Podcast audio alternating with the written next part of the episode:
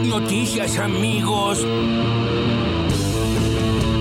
Estamos en comunicación con el gobernador de La Rioja, Ricardo Quintela. Tuvimos un respaldo muy importante de la sociedad riojana en su conjunto, a pesar de que se quería transmitir otra situación, que en la provincia había conflictos sociales, y el triunfo fue contundente. De la oposición, creo yo que hay algunos actores de adentro quieren colaborar, pero quienes conducen, sabemos, sabemos quienes quieren colaborar, que quieren obstruir, digamos, el proceso de recuperación del país, porque naturalmente buscan que le vaya mal a Alberto para ellos tener alguna posibilidad de volver y que plantea inclusive hasta un gobierno de transición, de Fachatela, Calabé y la actitud golpista de plantear un esquema de transición. No tenemos que llegar a eso. Con Carlos Bianco, es jefe de asesores del gobernador Axel Kisilov. Creemos que es un buen resultado, que remontamos eh, varios puntos de diferencia respecto de lo que había pasado en las PASO, que el objetivo político que teníamos está cumplido, que era poder recuperar la Cámara de Senadores y un gobierno de la provincia de Buenos Aires fortalecido por este resultado. Es la verdad, no se ofendan.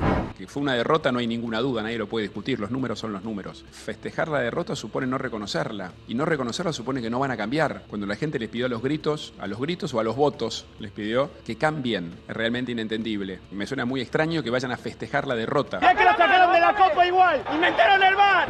Le consultan igual porque Juntos por el Cambio dice que nadie los llamó para felicitarlos por el triunfo. Quería que Alberto Fernández los llame para, para felicitarles. Si en los próximos cinco minutos yo no los llamo, que arranquen. No lo voy a hacer. ¿Pero qué asusta tanto, Patricia? Porque yo te veo a vos, esto ya es más personal, ¿no? Porque hoy sos como una mamá que ubicó a todos los chicos, que está... O sea, vos estás disfrutando del éxito de la elección. Sin embargo, hay otros que pueden decir que bueno, pero están pensando en ellos. No sos Eh, egoísta, a eso me refiero. Hasta acá, no fuiste egoísta en ningún momento. Hoy sos como una mamá que ubicó a todos los chicos. Chupame y arrufián y alcahuete. Primera declaración profunda como diputado electo.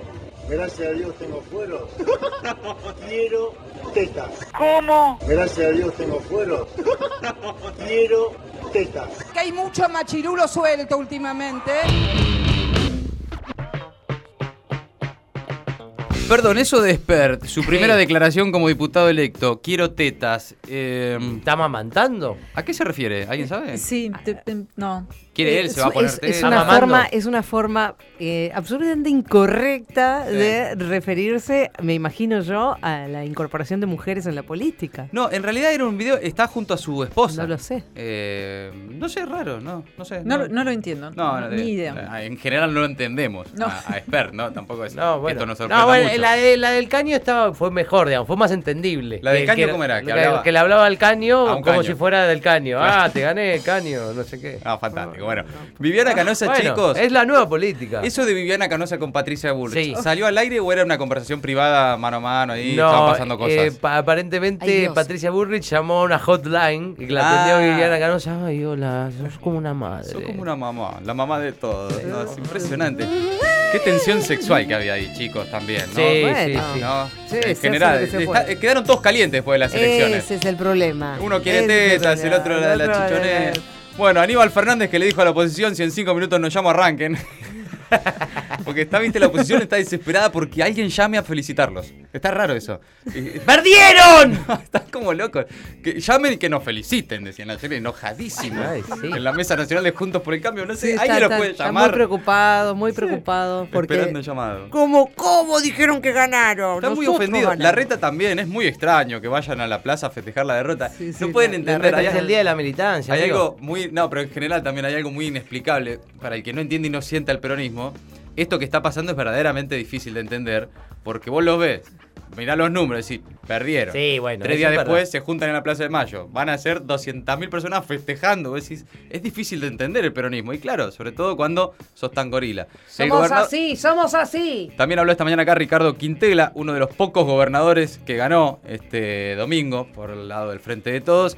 Y el jefe de asesores de la provincia de Buenos Aires, Carly Bianco, también sobre el resultado electoral, dijo que remontaron varios puntos y que en la provincia de Buenos Aires hay un gobierno fortalecido. Todo eso entre las voces destacadas del día. Ahora las noticias en maldita suerte. Quieren la firma de todos. El FMI anuncia las condiciones para cerrar un acuerdo con Argentina. Un plan con amplio apoyo político y social y una estrategia contra la inflación. Así lo dijo el Fondo Monetario. Eso es importante. Para la propuesta de renegociar la deuda de 44 mil millones de dólares que tomó Macri. Ay. Esa fue la primera reacción del organismo internacional luego de las elecciones del domingo. El gobierno cierra filas alrededor de un eventual pacto con el fondo y Alberto Fernández se concentra en afinar los detalles. El presidente ya anticipó que en los próximos días enviará al Congreso una propuesta con los lineamientos generales de las metas económicas para los próximos cuatro o cinco años. En el gobierno y el Ministerio de Economía consideran que hay apoyo empresario y sindical para avanzar y los sectores mayoritarios del Frente de Todos acuerdan en la necesidad de cerrar un acuerdo rápido. Plan con dulce. Alberto convocó para el jueves al Consejo Económico y Social para acordar un plan de 10 medidas. Es parte del plan de ruta que trazó el presidente en su mensaje del domingo a la tarde, luego del cierre de la votación. Citó a empresarios y a representantes de los sindicatos para debatir con el objetivo de alcanzar un consenso que luego deberá aprobar el Congreso. En la agenda está lograr una convergencia fiscal sin ajustar la economía, un esquema más eficiente de subsidios, incentivos para el empleo y la promoción de carreras cortas en economía del conocimiento.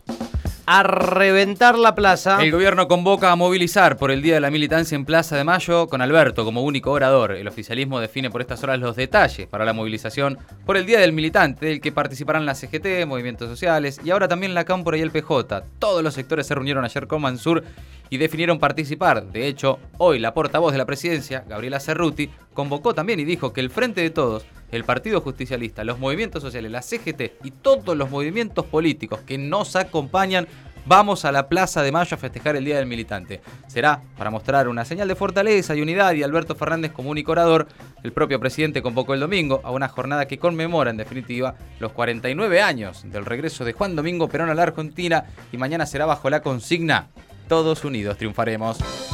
Arde la interna camionita. Mauricio Macri volvió a amenazar al gobierno, apuntó a los propios y no acepta el diálogo. El expresidente apuntó contra el gobierno de Alberto Fernández y volvió a hablar de transición sin aceptar los resultados del último fin de semana. Sin nombrarlo, definió como mesiánico a la reta y dijo que las ambiciones individuales ponen en riesgo la unidad de Juntos por el Cambio. Los integrantes de la Mesa Nacional se reunieron ayer y emitieron un comunicado en el que reclamaron al gobierno que asuma con dignidad que ha perdido la elección. ¿Quién entra y quién no? Comienza el escrutinio definitivo que va justamente a definir la distribución de las bancas. La oposición espera que ese escrutinio le sume bancas en La Rioja, Buenos Aires y Jujuy. Y el oficialismo busca arrebatarle un lugar en Río Negro y sumar también un aliado en Santa Cruz. Por ahora, el Frente de Todos es primera minoría con 118 bancas y Juntos por el Cambio tiene 116, pero podría cambiar con el recuento final de votos.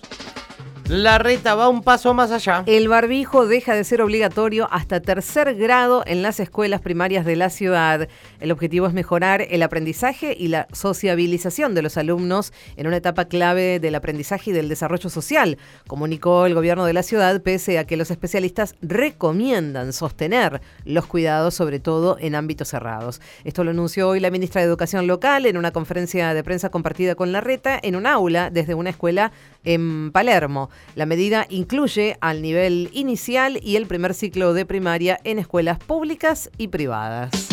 La vieja Cámara vuelve a la acción. Tras las elecciones, en diputados se retoma la actividad con una nutrida agenda en comisiones. El oficialismo buscará retomar esta misma semana la actividad del cuerpo que se había visto resentida por la campaña electoral y por la falta de acuerdos. La hoja de ruta elaborada por el oficialismo para esta semana no incluye, por ahora, la fecha de inicio del debate sobre el presupuesto 2022 sí se incluye el tratamiento para la gestión ecológica de envases, que busca integrar en el proceso a los trabajadores que se dedican al reciclado, y también el proyecto de cannabis industrial, que comienza a tratarse luego de recibir media sanción del Senado en julio.